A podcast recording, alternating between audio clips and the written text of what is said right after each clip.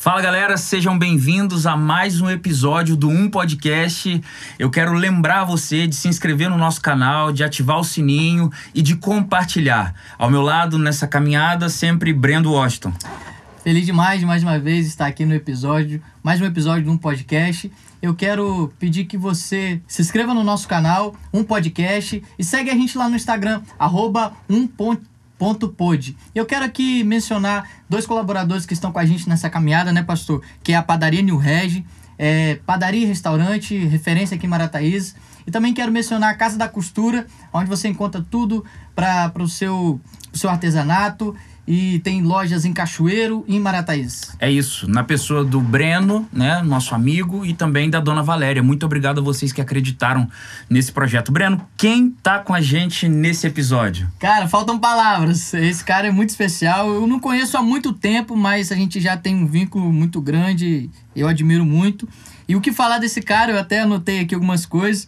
É, eu vou começar pelo nome: Silvio Cruz Soares, idade 38 anos, formação último ano de teologia, time Flamengo. Aleluia, um flamenguista. é, profissão supervisor, supervisor de vendas. Perfil no Instagram, Soares Silvinho, canal no YouTube On Fire TV, hobby, série, filmes, Naruto, ele fez questão de mencionar. é, sonho. Após ser consagrado pastor, abrir uma igreja fonte da vida nos Estados Unidos ou Lisboa. E sonho é promessa, né? Estado civil, casado há cinco anos. Há cinco anos, seja muito bem-vindo ao microfone do Um, Silvinho Soares. Eita. É isso. Prazer demais. Prazer estar aqui, gente. Bom dia, boa tarde, boa noite. Não sei que hora você está assistindo isso. É, meu nome é Silvio Soares, como acabaram de dizer, já descreveram ali as minhas as coisas sobre mim, né? E é um grande prazer estar aqui, agradecer ao pastor, agradecer ao Breno pelo convite. Breno, perdão, você fala Breno, mas é Breno pelo convite. É uma honra, uma satisfação estar aqui com vocês. Honra é nossa. Silvinho, a primeira pergunta aqui do Um sempre será essa: quem é Silvinho Soares? Na ótica do Silvinho. Tô me sentindo a Marília Gabriela agora. Relaxa aí.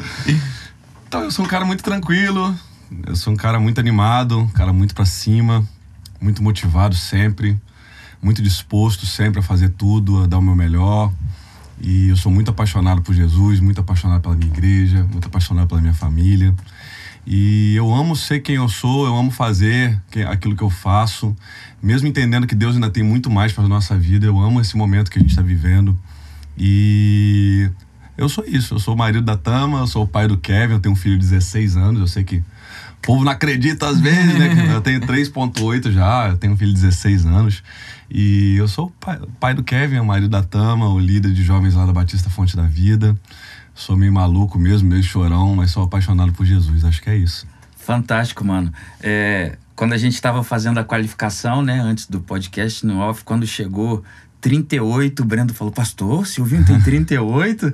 Falei, é, não parece, né, Muito mano? Muito bem conservadinho. Não parece. Produtos, produtos Jequiti, produtos Ivone. Quase mexendo. Cuidado da esposa. É, cuidado da minha mulher que investiu um dinheiro, investiu tempo, investiu aí, ó. Harmonização facial de Jeová também. Jeová deu né? Jeová vai rejuvenescendo, né? Mano, conta pra gente sobre a sua experiência de conversão. Como foi? Então, vamos lá. Eu, fui, eu sou criado na igreja, a vida toda. Eu ia pra igreja com a minha tia Maria. Até bacana citar ela aqui. Depois assistir, tia, te amo, tá? Beijo, linda. Minha tia Maria me levava pra igreja junto com meu irmão. Desde muito criancinha, muito novinho, eu era da Batista de Nova Brasília. Uma igreja que tem ali próximo, em frente ao ginásio de esporte ali, Nero Borelli.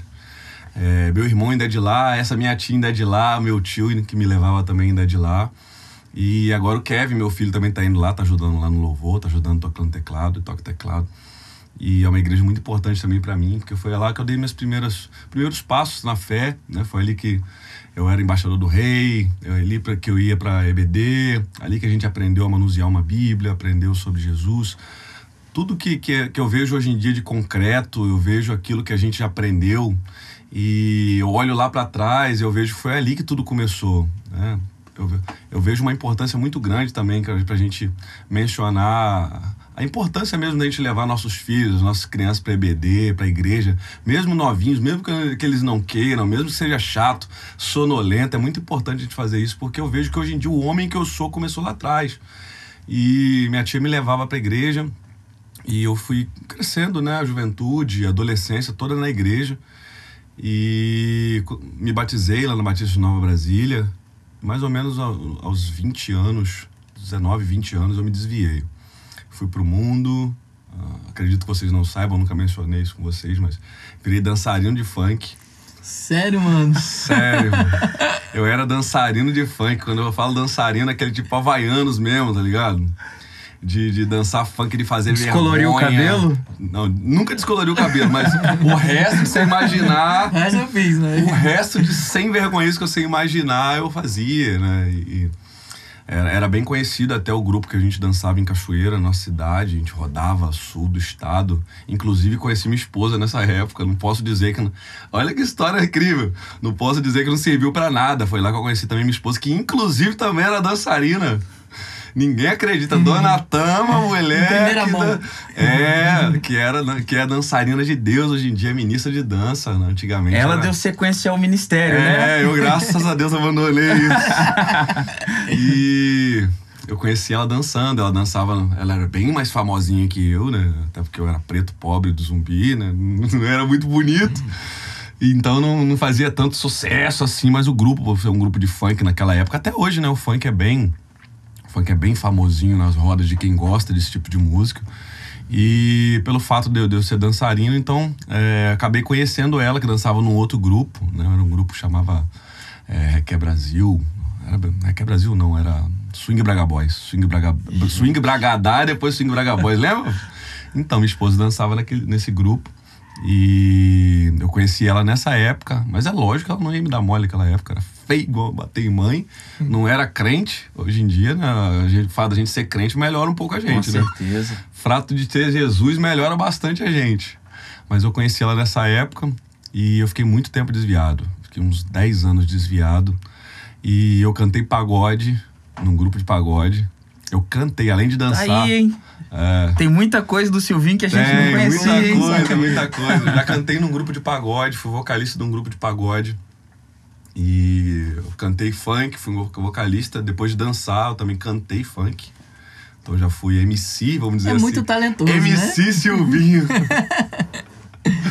e aí eu voltei. Eu voltei. Cris Duran, lembra de Cris Duran? Lembro. Te perdi e hoje estou. Já tivemos a oportunidade de recebê-lo aqui na nossa igreja. Mesmo? Que É. legal, cara.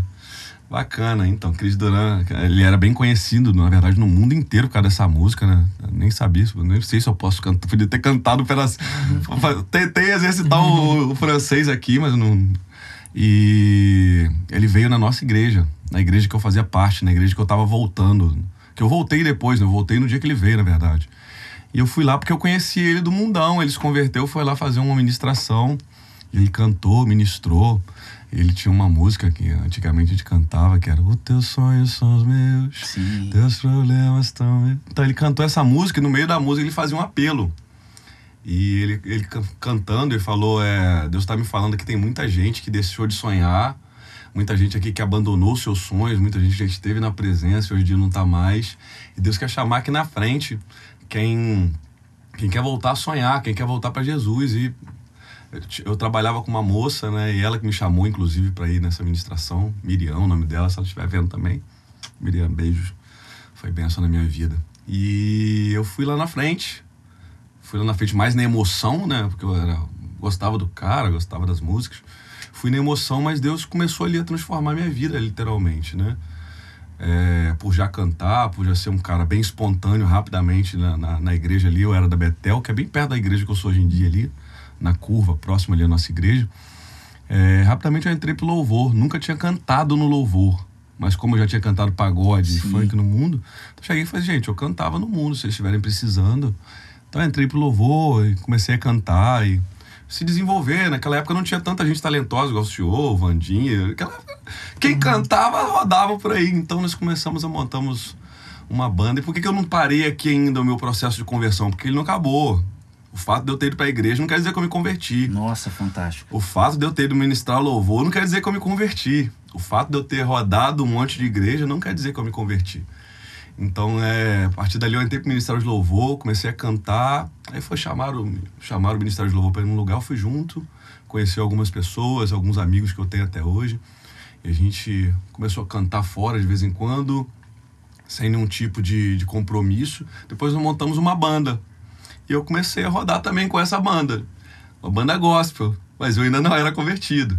Hum. Eu usava, eu usava agora essa, esse glamour que tem, que existe né, no, no louvor, um glamour até exagerado. E os olhares né, que são atraídos mesmo por quem tem um ministério. E eu peço muito a Deus no meu coração para blindar o nosso coração, o meu coração, o coração da, da galera que a gente acompanha é, contra isso, né? Porque contra essas luzes mesmo exageradas que colocam em quem prega, em quem canta, né? E, e, eu usava isso da forma errada. Eu usava aquilo que Deus fazia na hora que a gente cantava, porque mesmo em pecado, mesmo sem se converter, Deus por misericórdia, por graça daquelas pessoas que estavam ali nos ouvindo, Deus derramava o poder. Deus transformava pessoas. Mesmo que o ministro não fosse convertido ainda, Deus convertia pessoas. E como Deus é perfeito, né? Como Deus é incrível. Maravilhoso. Deus não precisa da gente para salvar ninguém. Deus usava as canções de alguém que não tinha o próprio Jesus em si mesmo para trazer o Jesus sobre a vida da pessoa que está ouvindo. Então, a gente começou a rodar muitos lugares, né? E todo mundo praticamente errado. Tinha um menino que era crente, né? Mauricinho, se Mauricinho estiver assistindo, Mauricinho, sou seu fã até hoje, Mauricinho tecladista. Sim. Era o único que era crente, crente mesmo. Os outros estavam todo mundo com o pé na igreja, o pé no mundo, ainda, ainda começando a caminhar, né? E provavelmente eu era o pior. Então, se você tá, era da banda e tá me ouvindo, então eu tô dizendo já, eu era o pior, mais errado. Fala o nome da banda aí. a banda Redenção. Ah. Primeiro era Seven Dreams, depois Redenção. E a gente era muito errado, irmão. A gente fazia muita coisa errada. Eu, então eu usava é, todo aquilo ali que, que o ministério me trazia para fins errados, para pegar a menina, é, para me sentir famoso, para achar que eu era alguém, é, para me sentir importante, esse tipo de coisa mesmo. Esse tipo de coisa subia na cabeça das pessoas e subia na minha, e sobe até hoje. É, a gente tem que ter muito cuidado quando a pessoa começa a se destacar assim, quando a pessoa tem muito talento. E para tentar baixar um pouquinho a bola da Sim. pessoa, trazer essa pessoa de volta para a terra, explicar que é Jesus que faz, que é Deus que faz. Naquela época, o pastor Mozanildo, que hoje em dia é nosso pastor, virou, virou nosso líder espiritual. Então, quando ele começou a ajudar a gente, ele falou assim: gente, está tudo errado. Vocês querem mesmo caminhar com Jesus? Até agora vocês estão caminhando com um talento. Até agora vocês estão caminhando com aquilo que vocês aprenderam, com a música. Até agora vocês estão caminhando com, com os dons que vocês receberam, né? Com o dom de tocar, com o dom de cantar. Mas está faltando colocar Jesus na caminhada. Então foi ali que comecei mesmo a me converter. Pastor Mozanildo, Pastor Mozanildo, sim. né? É. Pastor Mozanildo chegou e falou assim: olha, você é bom no, no, no, no microfone, mas está faltando ser bom de oração. Vamos pro monte? Toda semana a gente ia pro monte. Você é bom de, de, de cantar, você é bom de ministrar, mas está faltando ser bom de Bíblia, então você tem que ir para BD. Então a gente começou ali num processo de conversão, mesmo depois de ter começado no ministério. Eu já tinha começado no ministério, já tinha banda, já rodava, to, tocava nas igrejas, mas tá isso tudo aqui. Taipava, Taoca, sul do estado todo, né? A gente tinha uma banda que rodava bastante. E era muito maneira a banda. Era uma bandinha bacana mesmo. Banda Só de faltava Jesus. Boa. Só faltava Jesus. Os caras tocavam muito, toca muito até hoje, todos eles tocam muito, entendeu? Só faltava Jesus. E tanto que quando a gente inseriu Jesus no negócio, a banda acabou. A gente inseriu Jesus no negócio, a banda acabou. A banda estava funcionando muito bem até Jesus chegar na banda. E acabou, eu não, não culpo ninguém por isso, mas quando Jesus a, entrou na banda e trouxe luz para aquilo ali, a gente começou a ver que estava todo mundo muito errado. Então a gente foi buscar cada um o seu processo de conversão, seu processo de melhoria. Alguns ainda é, continuam nesse processo, né? Não estou dizendo que eu estou melhor que ninguém, até, até porque eu nunca vou me ver em cima de ninguém. Todos nós somos pecadores e carecemos da graça da misericórdia. Eu estou orando muito pelos meus amigos que tocavam pela gente, com a gente. E muitos deles ainda não estão na presença, não estão mais. Depois que a banda acabou, se desviaram, foram viver suas vidas e cada um dará conta de si. Mas eu oro muito por todos eles até hoje. E eu me converti a partir dali, quando o meu pastor entrou na minha vida. É, eu sei que a, a, gente tem que falar que foi Jesus que entrou, mas Jesus entrou através do meu pastor. Jesus veio, trouxe uma direção, falou: não é isso, não é isso, não é isso. E mesmo assim eu ainda comecei devagar comecei me devagar e eu só vi mesmo que a minha vida mudou completamente quando eu entendi mesmo que Deus tinha separado algo maior para gente, para mim é, como ministro, para mim como pregador, para mim como pai, para mim como esposo E quando a minha esposa apareceu na minha vida, isso foi como se fosse um complemento para esse processo de conversão. Sempre tive muita dificuldade com mulher, muita dificuldade. Mesmo depois que eu já estava caminhando melhor, caminhando mais certo, Jesus já estava me limpando, eu já estava deixando para trás a vida que eu vivia, e ainda tinha muita dificuldade em ficar sozinho, em aguentar as carências. E quando minha esposa apareceu na minha vida de novo, foi tipo o complemento mesmo que faltava. Eu falava assim, cara, agora ou é mudar por Jesus, sim, mas mudar também para que essa pessoa nunca mais vá embora da minha vida. Sim. Então o processo meu de conversão finalizou ali quando a minha esposa entrou na minha vida. Porque eu tive. Agora, essa parte de mim que ainda não mudou tem que mudar agora. É tudo ou nada. Porque certas pessoas, eu falo isso com, com os nossos jovens, certas pessoas a gente não pode deixar passar a nossa vida. Certas pessoas, a gente, quando a gente percebe que essa pessoa entrou na nossa vida, a gente fala, rapaz, o que, que eu preciso fazer para essa pessoa nunca mais ir embora? Nosso diretor casou tem um mês. Casou tem vez? Pegou a oportunidade, ó, num largo. Irmão, desculpa a comparação a cavalo selado, não passa duas vezes, não. É isso, essa é a frase da vida. Eu sou um pretinho do Zumba, chegou uma loura toda bonitona, de Deus, do manto, que dança pra É Deus, isso. interessada em mim, investir em mim. E quando a gente começou a, a começar um relacionamento, o mundo inteiro, pelo meu histórico negativo de mulher, de, de sem vergonhice, de dança, de funk, de pagode, o mundo inteiro chegou pra ela e falou assim: sai fora que vai dar ruim. E todo mundo tinha um certo tipo de razão. Nem eu mesmo acreditava que eu conseguiria. Né? Então Deus usou meu pastor, Deus usou minha esposa, e Deus foi Deus também na minha vida. Então Deus usou o pastor para iniciar algo e depois usou minha esposa para finalizar esse algo na minha vida, entendeu? Então quando minha esposa entrou, foi quando mudou tudo. Quando mudou tudo. Eu já era pai do Kevin, já era um pai muito bom. Eu já era ministro de louvor, já era um ministro muito bom, já pregava, já era líder de célula. Mas quando a Tama chegou, ela veio para completar tudo. E é esse sentimento, exatamente essa frase. Quando eu conheci ela e eu vi que ela era tudo que eu sonhava. Tudo que eu sonhei. Exatamente tudo. É Adão despertando no paraíso e enxergando ela, cara. né? Tipo, Ela era. E, é- e é interessante também né, comentar que todas as vezes, eu já conhecia ela, né? Todas as vezes que alguém chegava e me falava assim: você nunca vai casar, não, Silvio? Eu já tinha 30 anos. Você não vai casar, não tá na hora de você casar, arrumar uma mulher pra casar. Eu falava assim: ah, pá, não quero casar agora, não. Mas não tem ninguém que você queira casar. Eu falava assim: rapaz, tem uma mulher. Olha, a gente não tinha se relacionado ainda. Tem uma mulher que, ó, aquela mulher ali eu casava, tá? Isso, isso você Aquela- tinha 30 anos e não tinha um relacionamento com ela ainda. Não. Então a gente, não. vamos aproveitar aqui e abrir um parênteses pro nosso amigo Caio, por exemplo. 30 anos. Salve, Caio. Aí, ó, manda um recado pra Caio aí. A esperança. Gente, não há um episódio que a gente não zoe o Caio.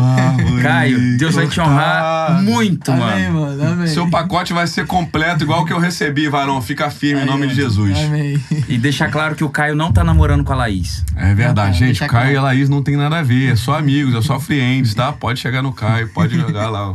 Chama no direct que o menino tá disponível. Mas, Silvinho, você comentou que você ia pra igreja com sua tia. Eu quero saber, além da sua tia, sua família também era cristã? Família toda cristã? Você vem de um berço cristão? Pastor, não venho. Minha, na minha casa ninguém era cristão, na verdade, né? Minha tia pegou, pegava eu e meu irmão e levava pra igreja.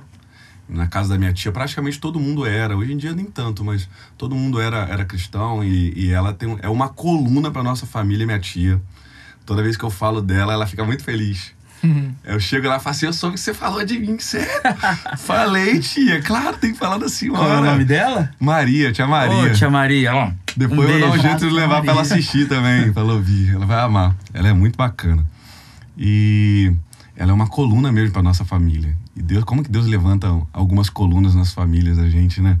Mesmo que não seja dentro da família em si, mas um familiar, uma tia, um tio, uma avó. E na nossa família era, era essa tia, a precursora de tudo. E os filhos dela sempre foram muito talentosos, sempre foram da igreja. E por ser, pra gente morar muito perto, né, sermos vizinhos e sermos muito próximos, primos, eu acabava indo com eles. E minha tia me levava. Minha mãe nunca foi da igreja, né? Meu pai, depois de mais velho, que ele se converteu, meu pai era Deus e Amor, ele é dirigente de congregação de Deus e Amor. E Mas a minha mãe nunca foi. E na minha casa, meus irmãos também. Meu irmão ia com a, com a gente quando ele era mais novo, mas depois de mais velho se desviou. Depois sobrou um tempinho, vou até contar a história do meu irmão, que é história pesada, tá? Agora até que lembrei dessa. E depois que eu me desviei, nossa família ficou tipo sem rumo essa questão de, de cristianismo, essa questão de Jesus, né? E a minha tia continuava firme, a família dela sempre firme, meus primos, Edneia, Edmar, é, lá da igreja, né? Da Igreja Batista de Nova Brasília, sempre me chamando, sempre me convidando. E a minha mãe aceitou Jesus recentemente. Ano passado, ano retrasado. Ano, retra, ano passado, ano retrasado. Não foi ano passado. E foi eu, eu, eu, conto esse, esse testemunho sempre, irmão. É, a partir do momento em que eu me converti, eu me senti habilitado a come, começar a fazer algo na minha família. Eu já era cristão, como eu acabei de citar aqui. Já era cristão, já tocava, já tinha banda, mas eu ainda não era convertido. Então, quando a gente é, não é convertido, por mais que a gente tenha um ministério, quando a gente não tem Jesus, por mais que a gente tenha um ministério, as pessoas que moram com a gente, que convivem com a gente, sabem que a gente é de verdade, sabem que não tem nada de Jesus naquilo que a gente está fazendo. Lá não tem a veste de santidade. Né? Exatamente. Né? Eu chegava na igreja, eu botava minha roupa de santidade, a minha roupa de crente, eu falava igual crente, ministrava igual crente, mas quando eu chegava em casa eu não era o cara do louvor.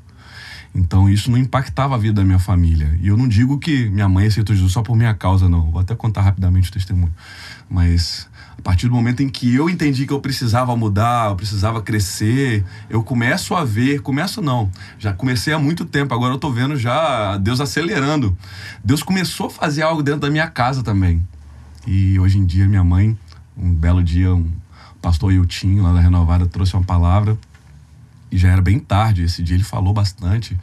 E ele prega muito, muito. Ele é um dos caras que eu mais amo pregar. Ele é muito inteligente. Esse dia ele trouxe uma palavra perfeita, mas já estava bem atrasado o culto. Então nem fiz uma. Me passou a palavra, né? Eu, como líder de, de jovens, eu fiz um apelo, um apelo rápido. Um apelo rápido já era mais de 11 horas. Isso é culto do On Fire? Culto do On Fire. Sua mãe se Minha converte mãe no, no culto do On Fire. Fire. Como eu que fiz apelo. E ela, ela não tinha o costume de ir na igreja. Ela não tinha o costume de ir na igreja. Mas aquilo que eu estava vivendo agora, o Jesus que eu estava vivendo agora de verdade, começou a incomodar ela para ir. Então, de vez em quando ela ia, ela gostava do culto jovem, não faz ela ia, ficava lá no cantinho, antes de terminar o culto, ela ia embora. E nesse dia, é, ela falou que ela sentiu como se o Espírito Santo empurrasse ela para ir lá na frente. Ela já estava bolada que estava muito tarde.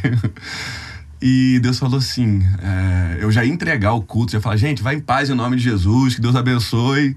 E o Espírito falou: faz o apelo. Eu falei, Espírito Santo, não tem mais tempo. faz o apelo. Não tem mais tempo, Espírito Santo. Aí eu fiz o apelo, falei, se você quer vir aceitar Jesus, vem aqui correndo. falei, só isso, vem aqui correndo aqui na frente, não tem tempo mais não. Não tem tempo mais não, já mais de 11 horas. E o Vandinho começou a cantar uma canção, eu também. A gente começou a cantar, um apelo tradicional mesmo, mas aquele apelo sem esperança já. E eu sem óculos, eu tô aqui agora, eu tô sem óculos pra ficar mais bonito no vídeo, mano. Eu preciso muito usar óculos. E à noite, né, tudo apagado, a igreja culto jovem, estilo worship, né? Tava vindo uma pessoa e eu não via quem é. A gente cantando, eu tô ali ministrando, viajando. Quando eu olho, parece que a minha mãe tá vindo. E eu vi, era ela. E ela veio, eu tava assim em pé no altar, né, na frente do púlpito, ela veio e ficou aqui esquerda, sozinha. Só ela nesse dia veio à e frente. E o coração? Não, primeira, primeira, primeira coisa que eu falei assim, é minha mãe ou não é minha mãe? Olhei e falei, é minha mãe. No meu coração, eu incrédulo, eu cheguei pra ela e falei assim, Mãe, a senhora tá aceitando Jesus? Porque eu pensei, eu assim, minha mãe não sabe como funciona o culto, vai ver, ela vem até aqui porque o culto tá acabando tarde e ela quer me falar que ela tá indo embora. Ela sabe como, ela veio que vai brigar, senhor, o culto tá acabando muito tarde, pelo amor de Deus, eu preciso ir embora. Eu cheguei perto dela assim, pedi que ela no microfone. Mãe, a senhora tá aceitando Jesus? Aí ela falou assim, tô, né, menino bobo? Na hora, irmão. Eu choro, calma aí. Massa. Eu já tinha falado várias vezes ali que o sonho na minha vida era que eu aceitasse. É fantástico. Várias vezes. Todas as vezes que eu falava no microfone, eu falava, gente, se você tem um sonho, essa promessa de Deus é para sua família. Eu, eu creio que Deus vai fazer na vida da minha família. Uma hora eu vou trazer um, uma palavra, eu vou fazer um apelo e minha mãe vai aceitar Jesus. Vai acontecer. E ela vai entrar pro Corban, vai cantar junto com a mulherada. Corban é um conjunto de mulheres. E nesse dia, na hora que ela veio à frente, a igreja inteira lembrou. Desculpa.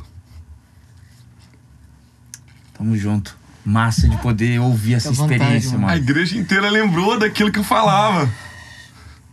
E quando ela falou isso, na hora eu, eu não aguentei. Eu já tava chorando. Eu falei, ela tá aceitando Jesus, mas eu fui perguntar mesmo assim. E eu caí pra trás chorando, chorando muito.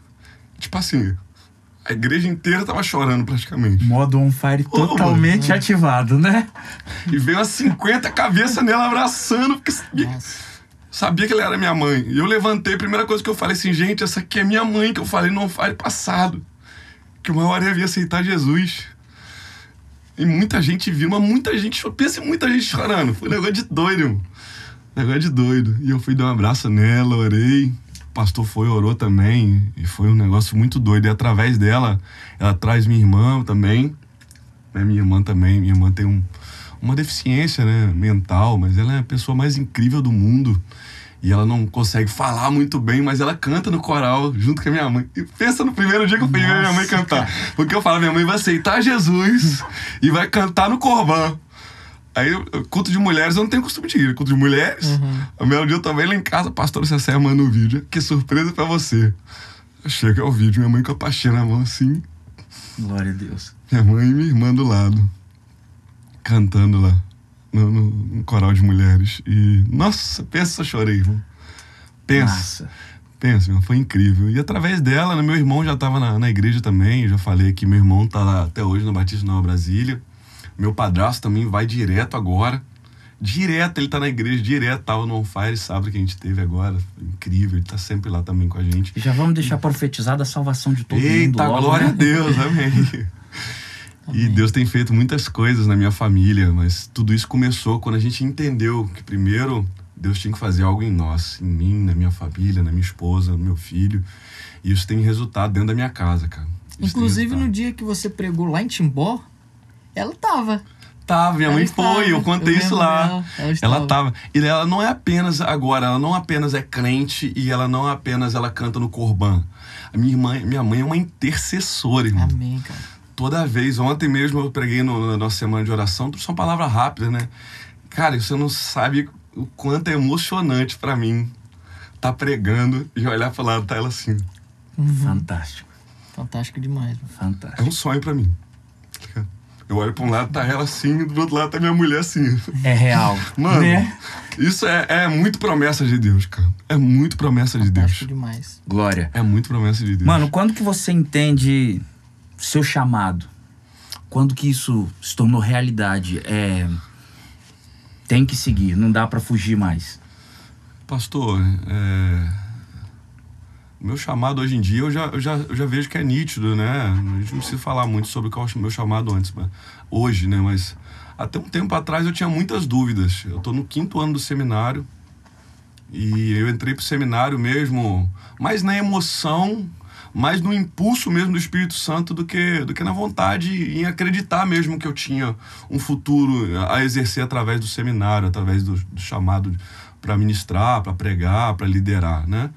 E eu entrei junto com a minha esposa no seminário, nós estamos fazendo até hoje, a gente está terminando online, porque a, pandemia atrapalhou o processo né, do seminário.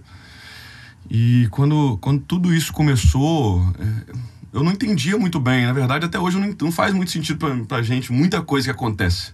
O fato de eu estar aqui hoje, pra, se a gente for parar pra pensar, não faz muito sentido. Né? Mediante as outras pessoas que passaram aqui, todo mundo com um currículo vasto, com muito, muita moral perante muita gente, e é, até o fato de eu estar aqui já não faz muito sentido. tá? É, comparando com os outros convidados, vamos dizer assim, não me menosprezando aquilo que Deus tem feito na nossa vida, mas é uma galera que tá em outro patamar, né, cara? E foi um pastor, o pastor Anderson Mello, foi na nossa igreja. E a gente estava parado há dois anos sem fazer nada, pastor. Nada. Nem cantar uma canção, nem trazer uma palavra, nem fazer uma oração. Nada. O ministério na nossa igreja tinha dado uma parada, né? Nós tivemos alguns problemas.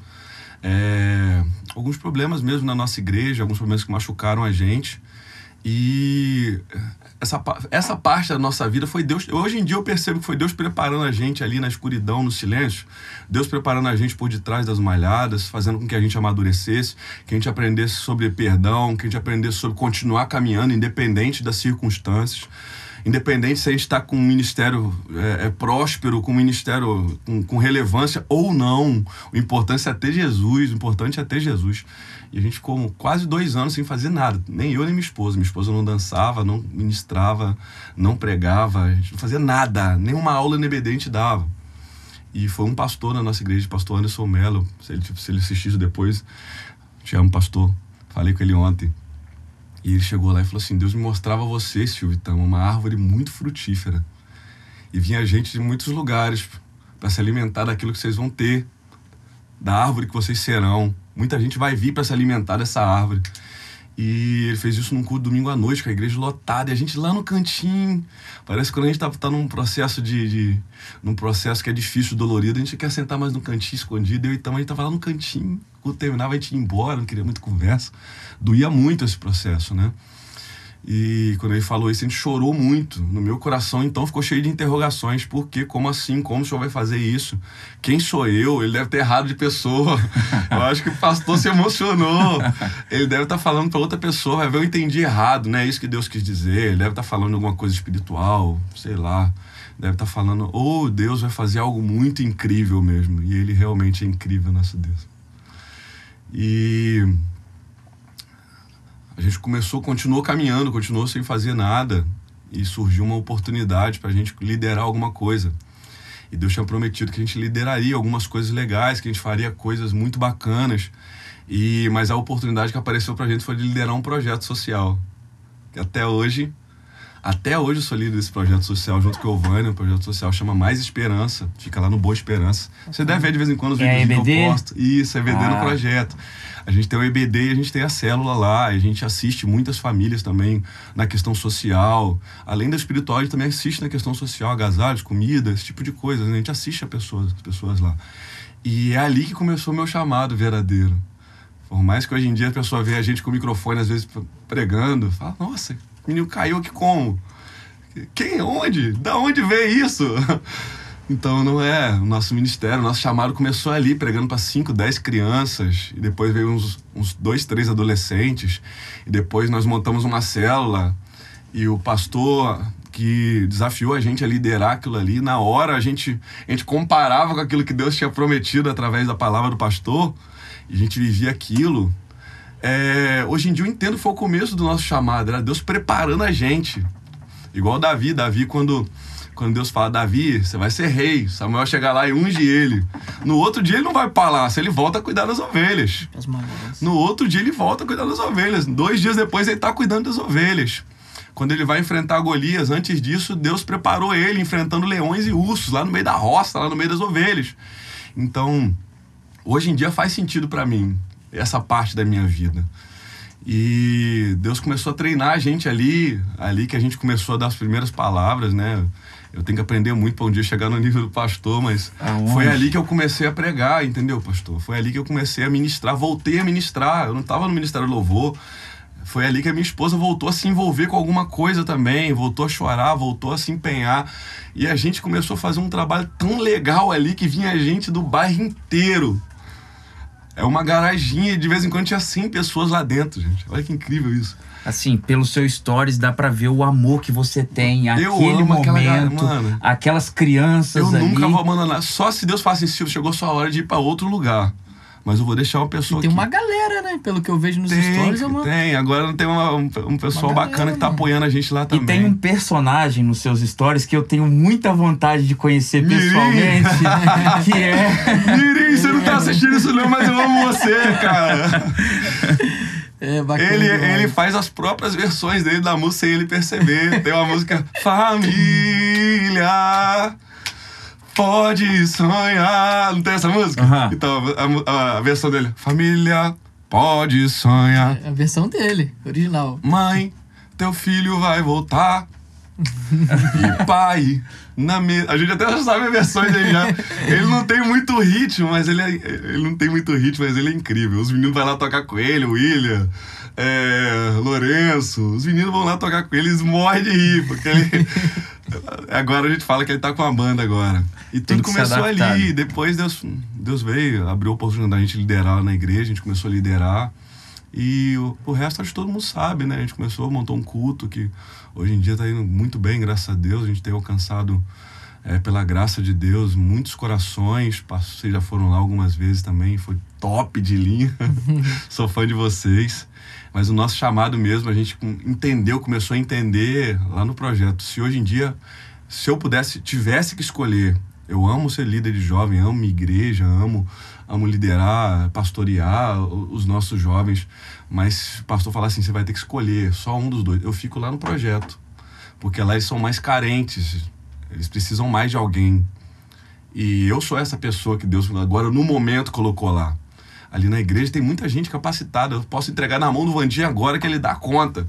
Agora lá não tem. Então, eu amo tudo que a gente tem feito, mas o nosso, nosso chamado se discute. Você ali. meio que que respondeu já o que eu quero perguntar agora, mas só para ficar bem claro. Hoje você é líder do On Fire, né? Vocês são líderes do On Fire e também desse projeto. Sim. A liderança com o Ministério de Jovens é algo momentâneo, é algo de transição, é a oportunidade que você tem agora? Ou é um chamado específico de Deus atuar com a juventude? Então, pastor, é, é um chamado que, na verdade, eu já tinha, eu e Tama, Tama já tinha uma promessa né, na vida dela que ela ia casar com, com pastor, ainda não sou pastor, mas entendo que nossa hora está quase chegando. E mesmo se, se o óleo nunca vier, a gente já atua dessa forma, a gente já pastoreia né, os jovens adolescentes da nossa igreja. E é um, um chamado que Deus colocou no nosso coração, um chamado é, constante, na verdade, um chamado físico mesmo eu entendo que depois de certo tempo Deus vai levantar uma outra pessoa para auxiliar, para ajudar. Depois que a gente ficar mais velho, se Jesus não voltar, a gente vai ter que, que preparar alguém para suplantar, para tomar o nosso lugar. Não tomar o nosso lugar, mas para tomar frente, para continuar o trabalho que a gente tem feito. Mas trabalhar com jovens é o nosso chamado. É o nosso chamado e até que Jesus chegue e fale assim: não é mais, agora eles vão para outra coisa. Pastorear casais. Não vejo muito. mas a gente. Porque a gente... já tá rolando no Instagram Silvinho Conselheiro Amoroso, é, né? Você viu, mas já é mais pra adolescente, não vai pra casais. A gente faz lá o, o, a caixinha de perguntas, conselhos amorosos, né, para jovens cristãos e não os cristãos também. A gente aconselha de acordo com a Bíblia, com aquilo que a Bíblia nos ensina e aquilo que a gente já viveu também. Mas o nosso chamado é esse cuidar de jovens, trabalhar com jovens, até que Deus fale, vocês vão fazer outra coisa. Se for trabalhar com casais, por mais que eu acho que a gente não leve muito jeito, eu também achava que não levava para jovem, mas Deus vai fazer, Deus vai preparar. E quando eu disse até no, nos sonhos ali que eu sonho a gente abrir uma congregação num outro país, né? Eu, eu acho que é um sonho um pouco mais para frente. E além de ser um sonho, é uma promessa que Deus já nos fez, né? Deus fala muito sobre essas duas bandeiras, a gente tem orado por, por essas nações. E quando eu falo em, em, em mudar para outro país, não é que eu não gosto do meu país, eu não gosto da minha igreja, não.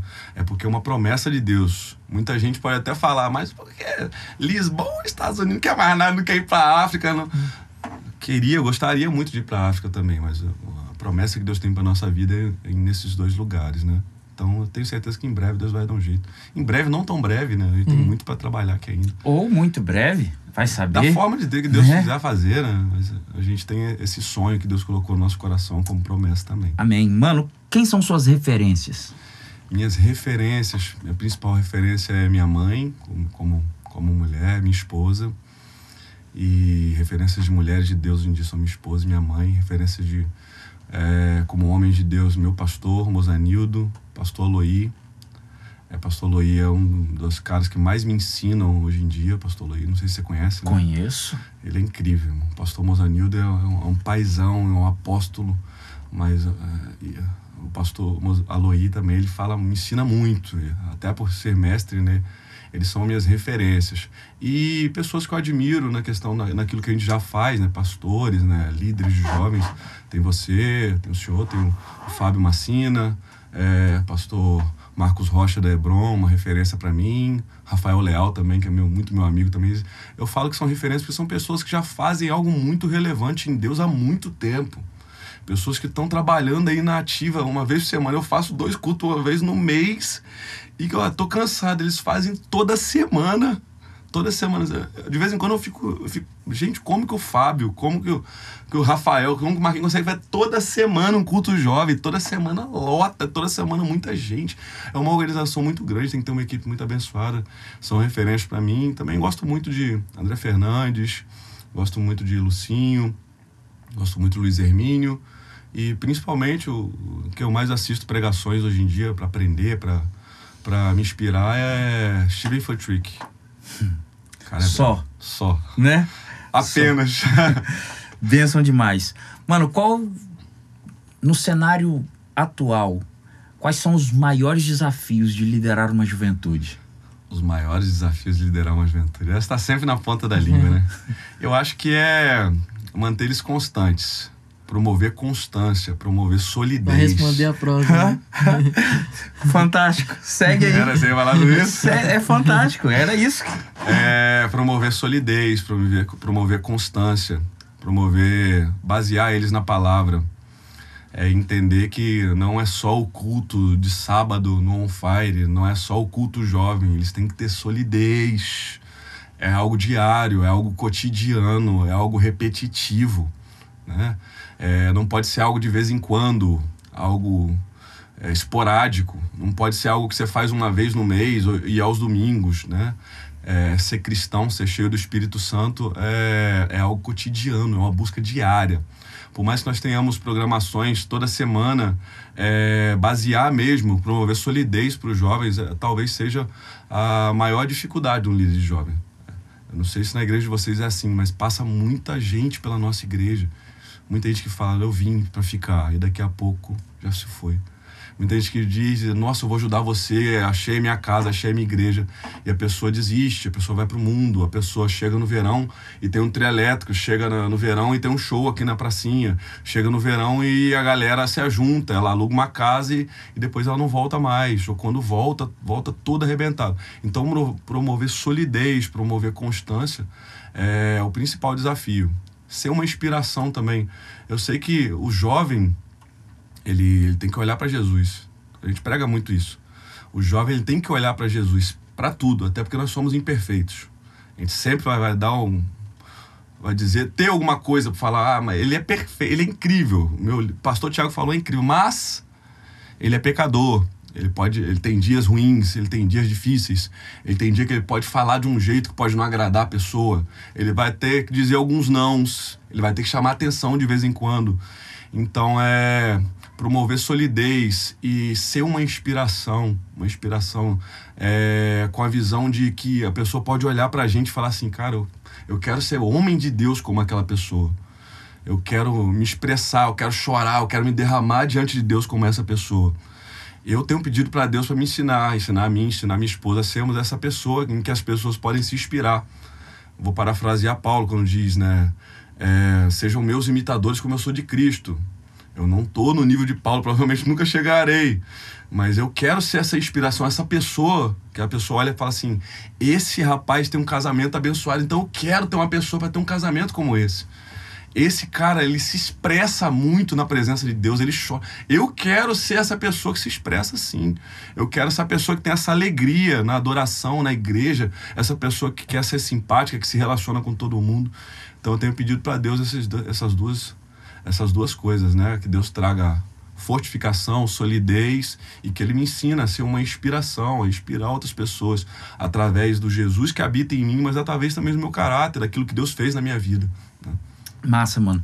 Das várias experiências que certamente você já viveu nesse período de liderança, tem alguma que você lembre assim que tenha te marcado especificamente no relacionamento entre você e uma ovelha, entre líder e liderado, tem algo assim que você percebeu assim, poxa, aqui eu fui determinante. Pô, Deus me várias. usou na, na vida dessa pessoa para Você consegue citar uma pra gente? Eu tô até chorando já. Tem vários. Você chorando? que isso? Que novidade. Que novidade. Os caras vão me zoar depois, tá ligado? Nossa, o Subi chorou o podcast inteiro. Chorei, galera. É assim a vida. Não tô chorando Nenhuma mais, não. novidade, né? Calma aí, deixa eu respirar. Tem muitas histórias, tem muitas histórias, tem muitas histórias lindas, né? Tem uma, uma jovem nossa que ela postou um vídeo essa semana que já deu mais de 100 mil acessos, né? Ela era bem roqueira e hoje em dia ela, ela postou um vídeo antes e depois usando que ela disse Eu vaguei Aham. mundo lá. Isabela, te amo, Isabela. E Deus está trabalhando muito na vida dela, ela, Gabriela. E nós temos muitas histórias, muitas histórias bonitas, mas eu queria citar uma em especial que a gente foi. Deus usou a gente de forma muito linda e usa até hoje. É uma filha para mim. Ela é uma das meninas que eu mais admiro hoje em dia e que mais se parece comigo. Por isso que eu queria citar ela, porque quando você disse que tivemos papel determinante, ela parece. Ela é uma mistura minha de Tama hoje em dia, vamos dizer assim. Né? Claro que ela também parece com os pais dela, a mãe dela também já entendeu esse papel. A mãe dela vive me agradecendo, fala nisso. Tchau, Cris. Tchau não, né? Beijo, beijo. Tchau não, tô despedindo não. É, Layara é uma jovem nossa, ela teve muitos problemas na adolescência, problemas com muita coisa, e ela me permite comentar algumas coisas, não vou entrar, mas ela teve depressão, teve é, pensamentos suicídicos, né? Vários problemas com isso na adolescência, teve que fazer. Faz ainda terapia até hoje, psicológica, e ela teve problemas com sexualidade, e ela chegou lá na nossa igreja, ela até mandou uma foto para mim semana retrasada em que ela se parecia muito com um rapaz. E ela chegou totalmente quebrada. E a gente começou a cuidar dela. Deus tá, trabalhou tão lindo na, na vida dela. Hoje em dia você não diz mais que ela tem nenhum tipo de trejeito, nenhum tipo de dificuldade. Ela não se parece em nada com um rapaz. E ela é uma menina, uma das meninas que eu mais admiro, muito serva, muito amiga. Todo santo dia ela me manda mensagem: Ei, pai, como é que você tá? Como é que tá as coisas? Como é que tá as coisas no trabalho? Todo santo dia. Todo santo dia. Ela chega a ser até chatinha. ela manda mensagem pra Tama e a Tama não responde, que a Tama é ruim de WhatsApp. Tama e o Vandinho são ruins de WhatsApp. Ela não responde, ela manda mensagem pra não, mim. não é possível. A nível do Vandinho eu não acredito. A Tama é ruim de WhatsApp também. É. Ela manda mensagem, aí a Tama não responde. Eu falo assim: por que que minha mãe não me respondeu? Fala pra me responder, por favor. ela é desse tipo. E ela até. Eu sempre gostei muito de escrever. E eu incentivei muito ela a escrever. E hoje em dia ela escreve tão bem. Ela tem um blog, né? tem um Insta só de, de textos dela. E ela escreve sobre aquilo que ela já viveu, sobre aquilo que ela tem visto.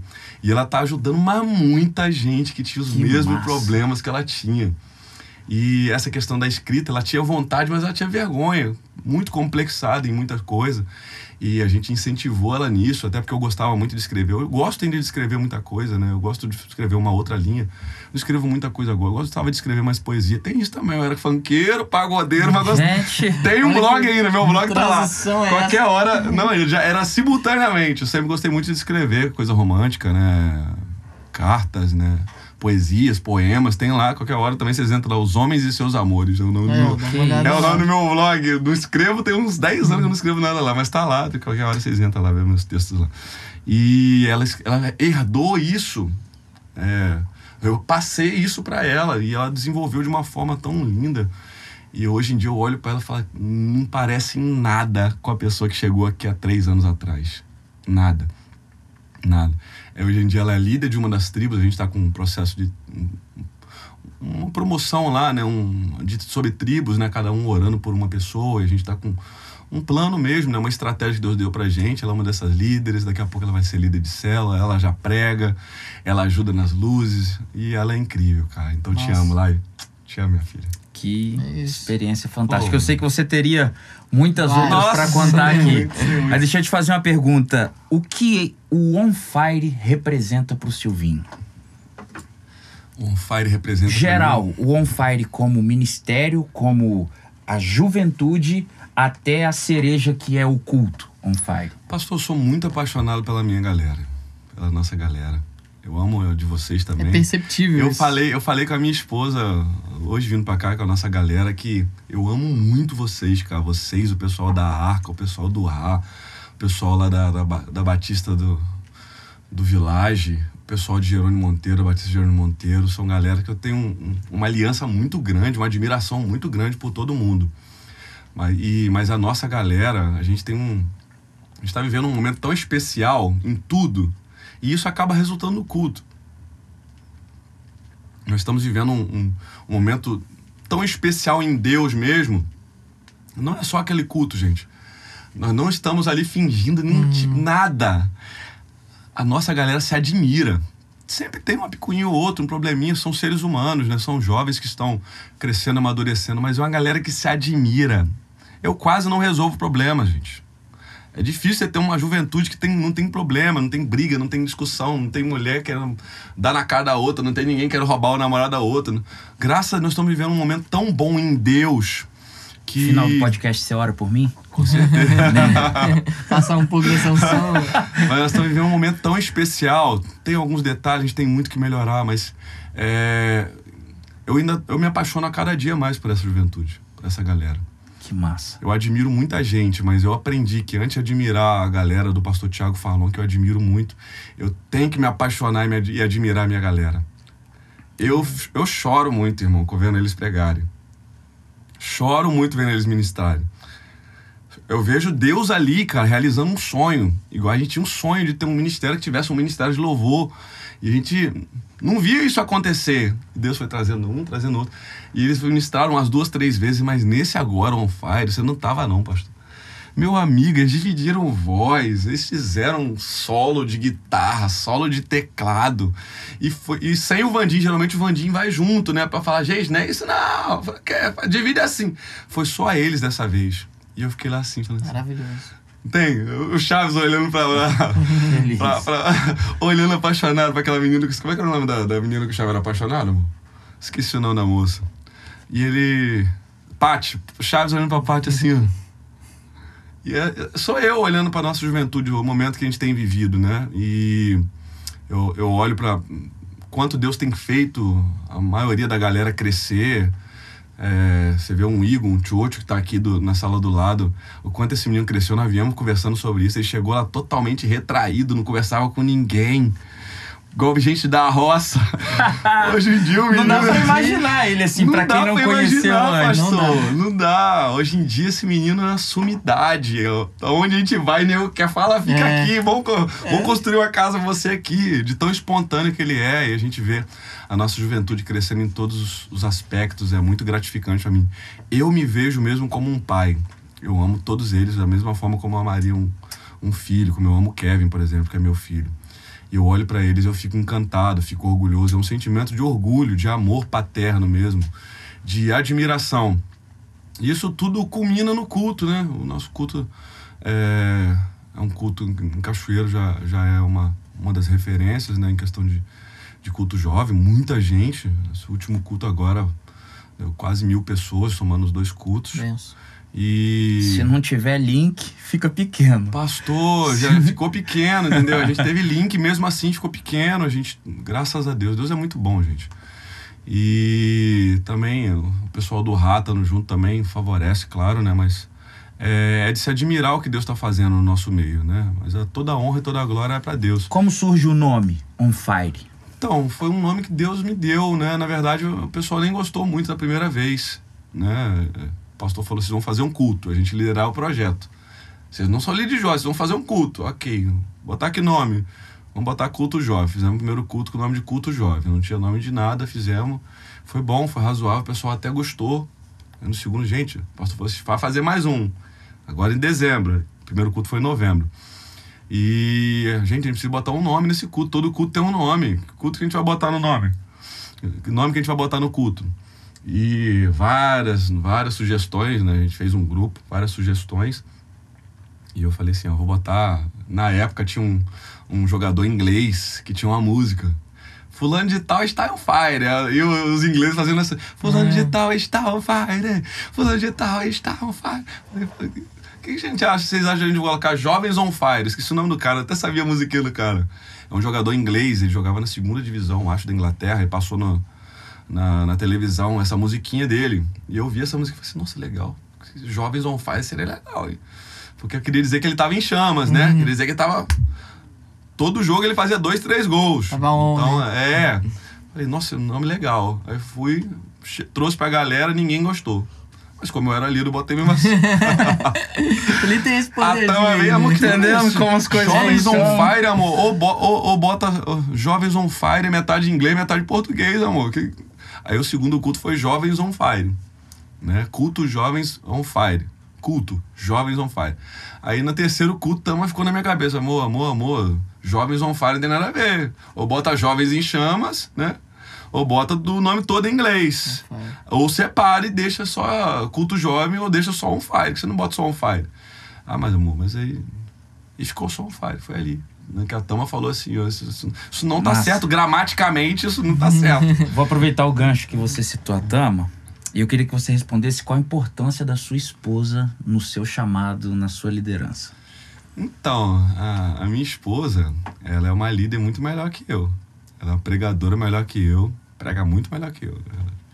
Todo mundo diz, todo mundo que vê, compara o negócio assim.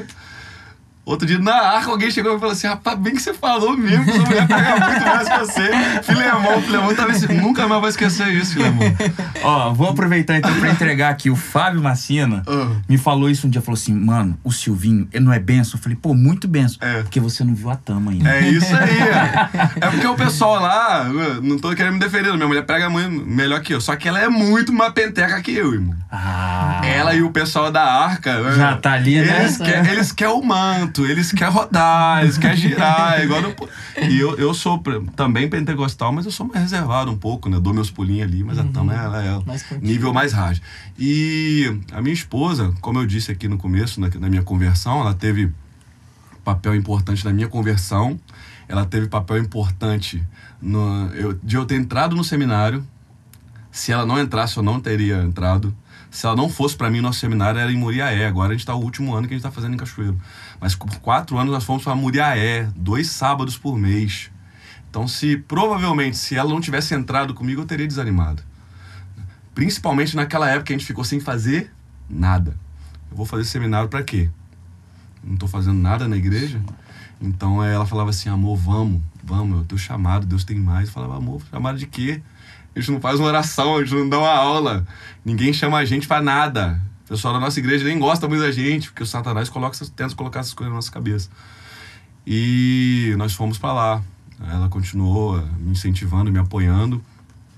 E quando a gente assumiu o projeto, né? Na verdade, o pastor desafiou a gente a assumir o projeto. Eu fui lá primeiro para conhecer.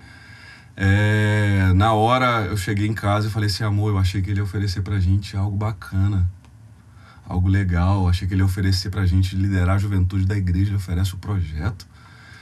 Aí, amor, ela veio e falou assim: amor, é ali que Deus vai amadurecer a gente. É ali que a gente vai aprender. É ali que Deus vai trabalhar na gente. Se Deus trouxe essa visão pra ele e ele tá passando pra gente, amor. Totalmente o É papel da porque mulher algo sábia. vem, é algo que vem de Deus. E algo que a gente vem de Deus, a gente obedece, a gente aceita. Se é para cuidar de criança, é para cuidar dos adolescentes aqui do projeto, vamos cuidar. E ali a gente começou no projeto, e já citei aqui também, como foi determinante em tudo que a gente está vivendo hoje. E no Ministério Jovem, então, a minha esposa sempre, a- além de pregar melhor que eu e ser melhor líder que eu, ela sempre foi mais espontânea e se deu muito bem com todo mundo da igreja, principalmente com os jovens adolescentes.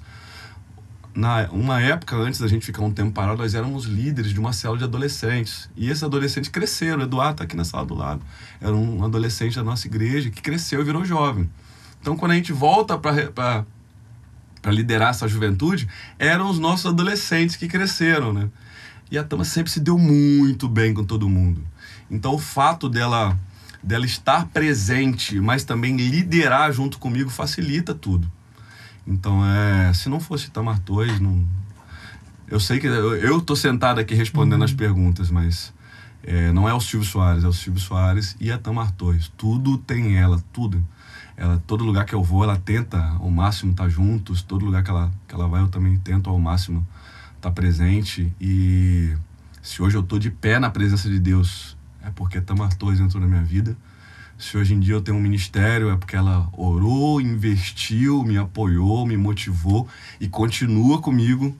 Ela entra nas minhas ideias loucas, mesmo quando ela acha que não vai dar certo. Ela fala, acho que não vai dar certo. Eu falo, amor, calma que foi. Calma que dessa vez foi Deus que falou.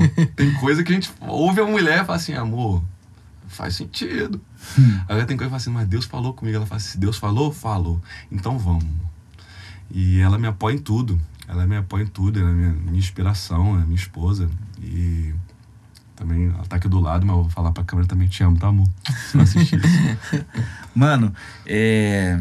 hoje eu pastoreio a igreja toda de um modo geral e não só a juventude específica, mas meu ministério nasce pastoreando juventude, né?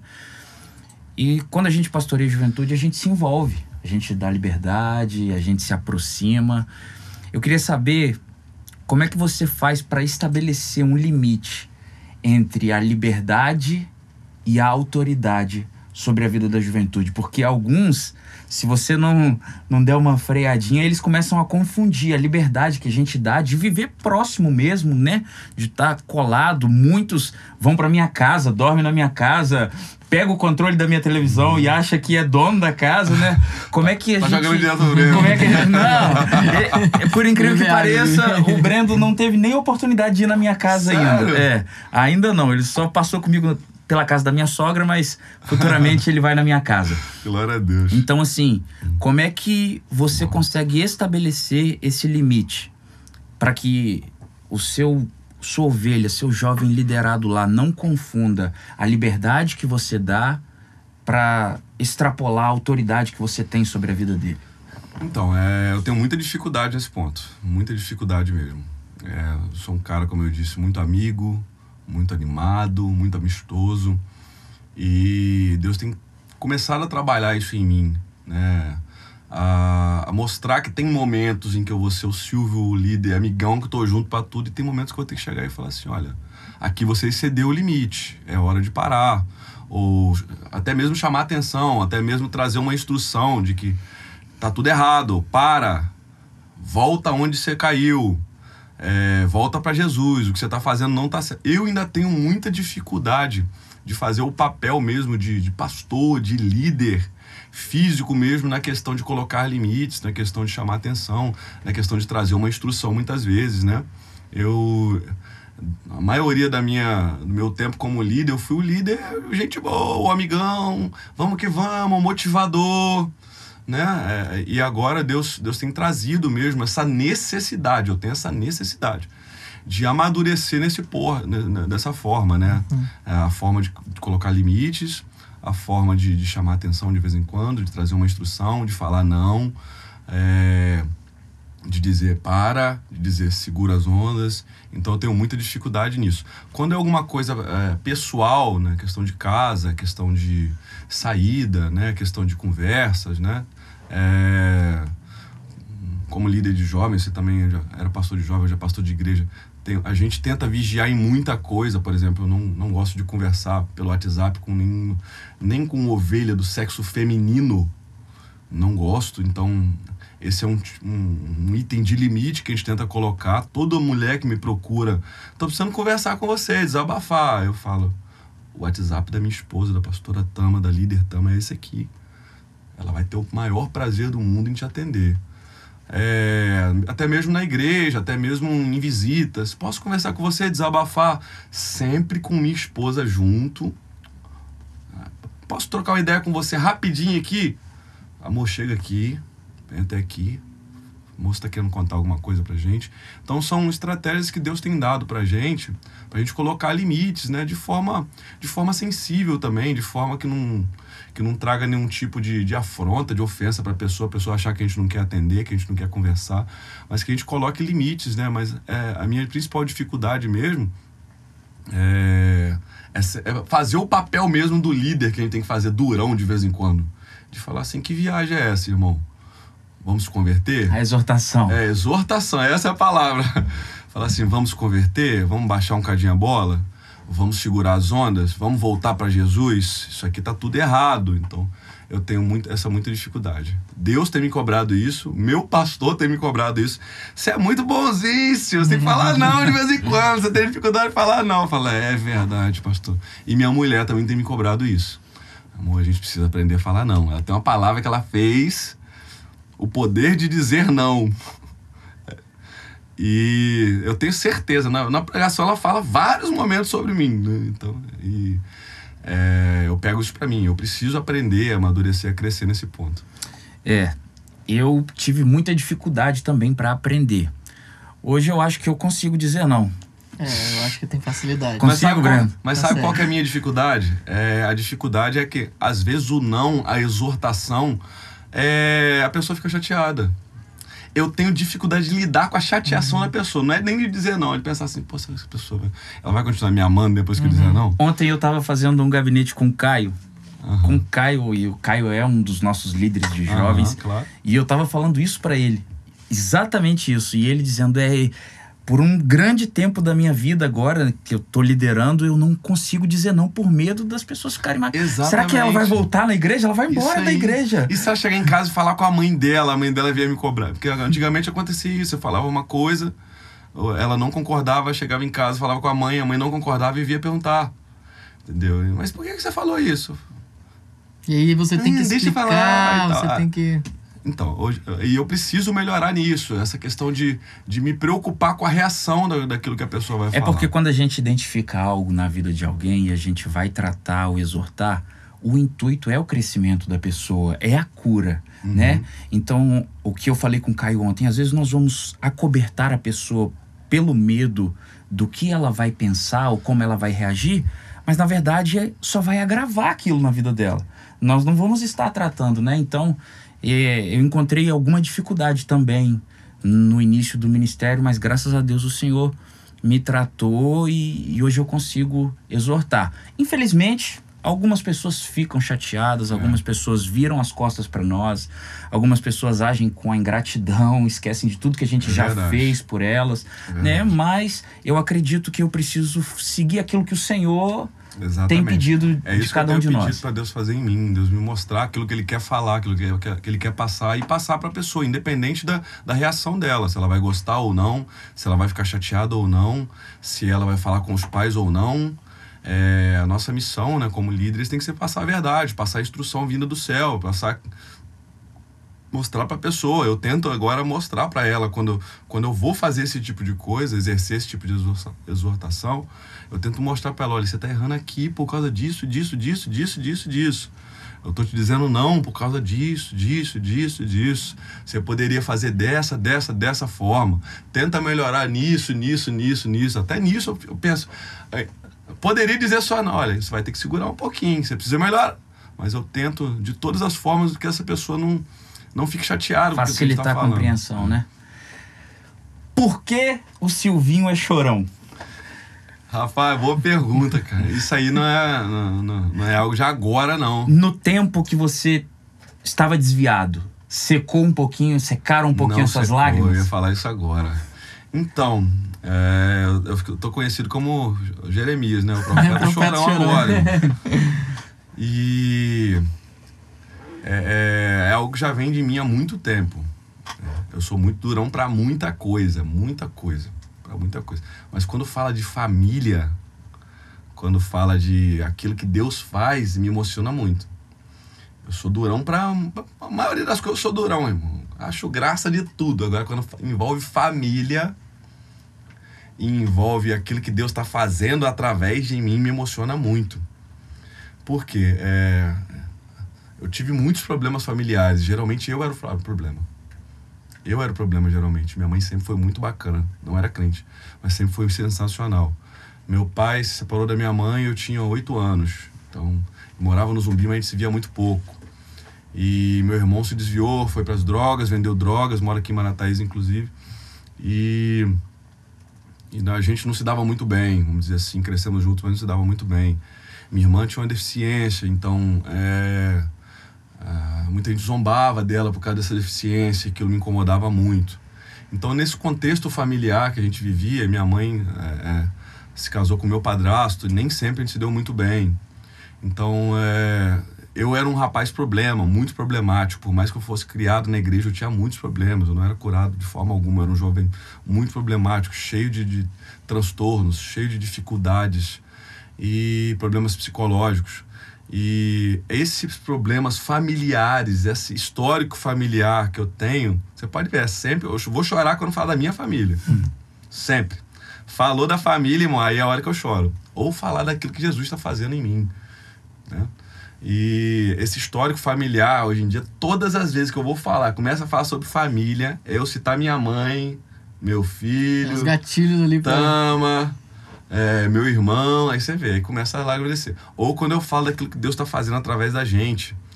É, a gente vive falando que a gente é meio toreto, né? Nada é mais importante que a família. E a gente tem tentado implantar essa visão também lá dentro da nossa juventude, de ser uma galera família mesmo. Importante demais. É, tanto que a maioria dos meninos me chama de pai, paizão, meu paizão, meu paizão. E é muito dele, nem tem idade para ser pai. E, mas a gente, essa visão familiar me emociona. E, mas não vem de agora. Essa visão daquilo que Deus faz ou pode fazer em mim vem quando eu estava desviado, por exemplo, quando eu dançava funk. É, tinha vários dias que a gente ia, me, ia falar ministrar, mas é dançar, se apresentar, né? É, ou cantar, ou cantar pagode, domingo. Sete horas, oito horas da noite. Os crentes passando pra igreja. Os- passava alguém de via, chegava tava alguém com a Bíblia embaixo do braço, irmão. Aí o Espírito Santo vem, o Espírito Santo é top, irmão. O Espírito Santo vem e fala assim: Ah, Silvio, que você tá fazendo aqui, meu filho? Acabou pra mim a noite. Acabou. Eu cantava, mas Não era a mesma coisa. não era a mesma coisa. Dançar, mas não era a mesma coisa. Tantas vezes, gente, juro pra vocês. Centenas de vezes, centenas não sei, mas dezenas de vezes eu ia pro camarim chorar às sete horas da noite. Porque o Espírito Santo falava assim: sua tia Maria tá lá ajoelhada orando por você agora. No meio de um pagode, no meio de um- uma festa de funk, eu preparado com a roupa de dançar. O Espírito Santo falava no seu coração, falava assim, olha o relógio, eu olhava o relógio, sete horas da noite, oito horas. Sua tia Maria tá lá agora, ajoelhada, orando por você. Eu falava assim, gente, espera só um pouquinho que eu tenho que ir no banheiro rapidinho. Ia banheiro, mas chorava, rapaz, chorava. Então, hoje em dia, o que me, mais me emociona, você pode, pode ver, irmão. Todas as vezes que eu for chorar, é para falar sobre Jesus ou sobre minha família. Eu começo a falar, Jesus então é um gatilho, irmão. Falar sobre Poderoso, Jesus, né? aquilo que Jesus está fazendo em mim e Jesus está fazendo através de mim, é algo que me emociona muito, porque não faz muito sentido, né? Não- e a minha família. Por isso, então, que eu Massa. sou chorão. Agora as outras coisas, não, outras coisas é resenha. Além de ganhar tênis de basquete, o que que deixa o Silvinho feliz? Rapaz, você me conhece mesmo, hein? Rapaz, o que, que eu ganho que eu fico feliz? Eu gosto de camisa de basquete. Percebe-se, Tá né? vendo pra ver aqui? E tênis de basquete, você já falou. Mas assim, o que, a- além de, de presentes, receber, o que, o que que te deixa feliz? Chegar em casa e ter estrogonofe feito pela Rapaz, minha Tama? mulher cozinha muito bem, pastor. Então É? isso já é Eu meio que cotidiano. Ela cozinha muito bem. Eu não sei. Eu gosto. Pois é, você nunca. Pô, marcar essa resenha. Eu gosto, eu gosto de estar com a minha galera. O que me deixa muito feliz é, é resenha com a galera. Eu gosto de muito de. Eu gosto muito de resenha. Onde tem a galera, se me chamar, eu tô brotando. Eu gosto muito, gosto de casa cheia. Ultimamente, devido à pandemia, a gente não tava conseguindo muito e o nosso tempo, nossa, nossa agenda, ultimamente, todo santo dia a gente tá na igreja praticamente, a gente tem um compromisso. Mas é, eu gosto muito. O que me faz feliz é estar com a galera, tá resenhando, tá em família, né? E, o que que acho deixa é o- isso. Silvinho bravo? Bravo. É. Nossa, você Aí, ó. hein? Tem duas coisas que me deixam bravo. A duas fome? coisas. Não, fome nem tanto, não fico muito. Não, fome também deixa a pessoa brava. Mas tem, na verdade, três coisas. Eu fico muito bravo quando eu tô cansado. Quando eu tô dormindo e alguém me acorda. Eu acordo muito bravo. Eu não tô. Eu, eu- assim, meu, meu horário de sono é muito cronometrado. Se eu falar, vou dormir meia hora agora pra tirar um sono aqui, daqui a meia hora eu tô levantando. Mesmo que o meu corpo esteja muito cansado. Agora, se nem 15 minutos alguém vem e me acorda, eu fico muito bravo. É, é, a, a ponto de. Não tem retiro, você vai no retiro, sempre tem alguém que faz aquela bagunça. A gente conversa, a gente quer passar pasta. Eu era a pessoa que arrumava barraco, justamente por isso. E então eu fico muito bravo quando, quando me acordam. Eu fico muito bravo no trânsito. Eu sou muito bravo, eu tenho pedido para Deus me curar isso. Muito Ah, bravo. Preciso também. E principalmente se tem se é um motoqueiro com aquelas motos com aqueles negócios cadron na sua cabeça. e mas a- aquilo que mais me deixa bravo é o meu maior gatilho, meu estopim. Pra, rapaz, eu ter que correr do local, meu irmão. Pra mim não virar super saiyajin nível 5, tá ligado? Fazer um jutsu, né?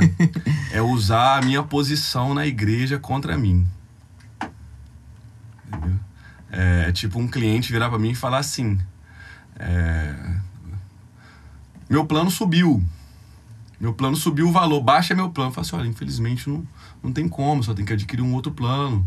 Ou só tem que se dirigir até uma loja, ou só tem que ligar na central. Sou vendedor da Viva, né? Uhum. E ele fala assim: Nossa, esse menino não é o menino lá do On Fire, não é o menino que prega? e agora você quer me negar? Que pastor! A pessoa começou com esse tipo de discurso. A pessoa relacionou qualquer coisa com a posição que eu exerço espiritual, de líder, de pastor, de, de, de pregador. É, a pessoa em qualquer resenha, né? Até mesmo é, numa discussão familiar. De vez em quando todo mundo tem. Você tem discussão, de vez em quando. Todo mundo tem uma briguinha de vez em quando, tá, gente? Nós não somos santos assim. De vez em quando temos uma discussãozinha. Graças a Deus a gente não discute tanto, não, que nós somos crentes, mas. De vez em quando a gente tá meio estressado. Agora, o estupim é fácil. Quando ela fala, ela, a, a, desafora ela, fala assim: Oi, pastor Silvio, tá estressado? Já, Isso já é papel do líder? Ela, hoje em dia ela não faz, não, mas antigamente ela fazia. Mas isso, isso gira. Parece que começa a relógio aqui, uma contagem regressiva para explodir. Então, quando alguém usa a posição que a gente exerce, o fato de ser pregador, o fato de ser líder, o fato de estar na, na- na- no altar, para outros fins, né? Que líder é você? Que pastor é você? que não sei o que que é você. Então isso me tira do sério. Na hora, eu tenho que ir embora. Falar, amigão, se for um cliente, eu falo assim, amigo, não vou te atender mais. Vou te passar para uma outra pessoa atender. Porque aqui eu sou atendente. Aqui não tem nada a ver com a pessoa.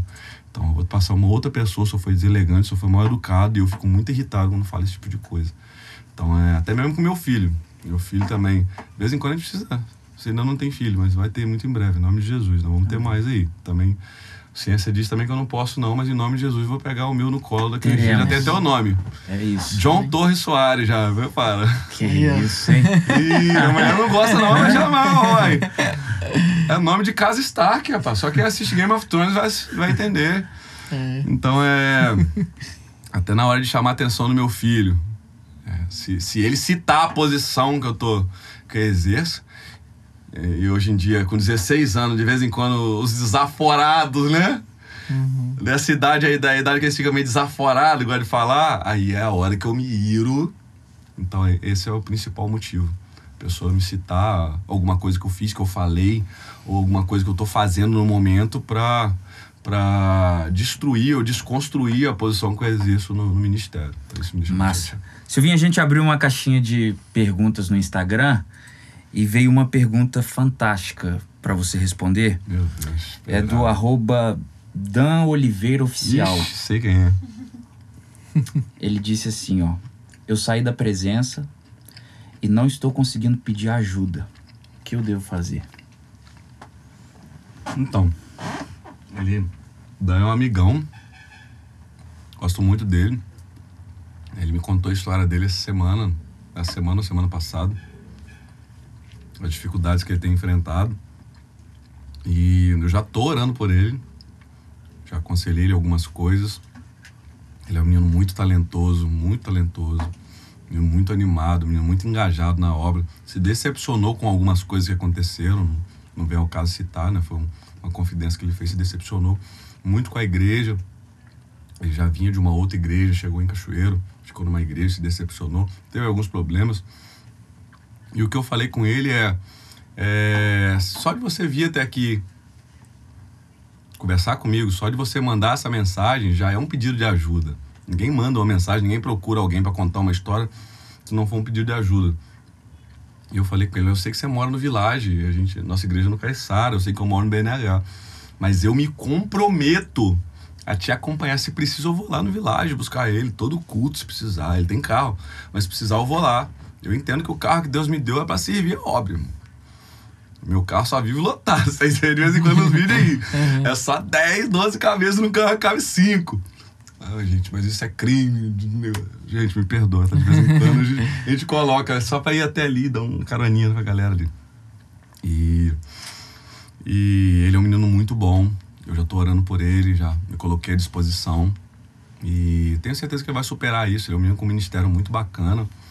E se ele não quiser ir lá pra igreja, também já indiquei lá na, no Village, tem o pessoal lá da Batista do Village, o pessoal do Religare, Religare Rap, pessoal lá do Somos Um, Douglas, Vitão.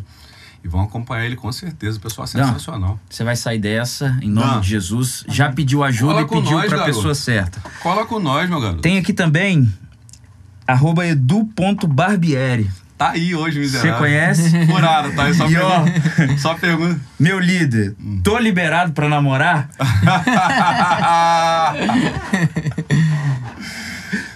Ih, Então. dessa demora aí já diz tudo, Meu né? amigo. Já diz tudo. Eu tenho falado muito isso com ele, né? Inclusive, os pais deles falaram a mesma coisa. Os pais, dele me falaram a mesma coisa. A mãe dele, o pai dele.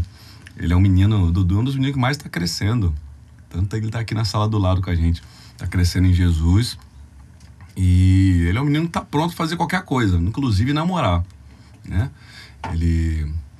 é, mas eu acho que é o momento mais dele, dele curtir mesmo Jesus dele suprir todas as suas carências, as suas necessidades em Jesus. Se essa pessoa aparecer para completar isso, perfeito. Mas se não aparecer, ele já vai estar sustentado totalmente pressa, né? em Jesus. Eu falo com os jovens da nossa igreja isso, né? Até mesmo nas perguntas. Que hora que é a hora de eu namorar? É a hora que você não precisa de uma namorada. Você já encontrou o amor da sua vida. Jesus já é o amor da sua vida. Essa pessoa vai vir apenas como cereja do bolo. Vai vir apenas para completar um amor que você já tem em Jesus. Tem uma frase de, de Max Lucado que é: Entre tanto em Jesus e permite que ele habite em você de tal forma, entregue o seu coração completamente para Jesus de tal forma que quando uma outra pessoa quiser o teu coração, não vai ter que pedir para você, vai ter que pedir para ele. Fantástico. Então essa é a hora em que um jovem está pronto para namorar. É a hora em que ele entregou seu coração tanto para Jesus, ele está aí tanto em Jesus, que um namorado não é tão importante. O próprio Jesus vai dar um jeito de apresentar. Entendeu? Então, É isso. Acho que é isso. Edu, Vai para cima, garoto. é isso. Daqui a pouco. É. Eu quero te agradecer, meu Eu que irmão. agradeço. Tá? Pelo Que resenha boa. prazer Chorei, você galera. aqui. Você queria ver se É. eu chorei? Chorei. Entendeu? É, demais. Obrigado por nos honrar com sua presença, Foi sua top. esposa, sua equipe aí com você. É, obrigado, obrigado, obrigado. Tô à disposição, estamos à disposição, né, Brendo, para Isso. servir Vocês vocês. É um top, prazer estar com vocês. E assim, muito obrigado. Eu Agradeço, gente. Deus abençoe vocês. Espero ter trazido um pouquinho de alegria. Espero que vocês tenham gostado das histórias aí. Perdão pelo choro. Normal, né? Se não chorasse, não é que nós, né, irmão? Se não chorasse, não é nós. Que Deus abençoe você. Obrigado pelo convite, pastor. Obrigado, Brendo. E bora que bora. Deus abençoe. Tamo junto. Eu quero Valeu. também, É isso, Brendo. eu quero também agradecer, né? Você é um cara que Você é brabo, né? conhecia, conhecia agora também, não tem muito tempo, né? Apresentado aí pelo, pelo Caio, pelo pastor. O cara que tem me constrangido com a sua forma de ser, eu, né? Eu demorei até pra trocar uma ideia com você, né? Mas com o tempo eu vi que, cara, eu preciso conversar com esse cara. Tem coisa aí pra me absorver, né? E aqui é o que eu tô fazendo, é absorvendo. E você tem um ministério lindo, um fire é fantástico. E isso que você falou é testificado no que a gente vê durante os cultos, essa entrega, essa, esse fire mesmo. E a gente se inspira né, em muitas coisas do que vocês fazem. Quando vocês falam assim, ah, a gente se inspira muito. Nossa, a gente então, muitas coisas a gente traz de proveito. E eu quero te agradecer mais uma vez aqui. Muito obrigado pela, pela sua Eu presença. agradeço. E pa- antes de passar a bola pro pastor, eu quero aqui fazer duas menções honrosas aqui aos nossos é, colaboradores. É, aos nossos colaboradores, que é a Padaria New Reg, é o melhor do, da- do café É da top, manhã, é do, do restaurante. Já comeu lá? que passar lá já, A claro. ma- Quem aqui de Marataízes, a maioria já comeu lá, inclusive tem até aqui algumas guloseimas aqui. Tá aprovado? Tá aprovado? Ah, de lá? De lá? É, Vou de lá, mais um aqui, ó. Obrigado, Padarinho Regis. E também quero citar aqui a Casa da Costura. é, onde tem o melhor do, do armarinho, tem o melhor do artesanato para você. É, vale ressaltar que tem uma loja em Cachoeiro e uma loja aqui em Marataízes. E é isso. Então, galera, muito obrigado por ficar com a gente até agora. Não se esqueça de se inscrever no canal, de ativar o sininho, de compartilhar. Sei que você foi muito abençoado por este papo aqui e tem muito mais para vir aí. Até a próxima. Deus abençoe. Tamo junto, galera.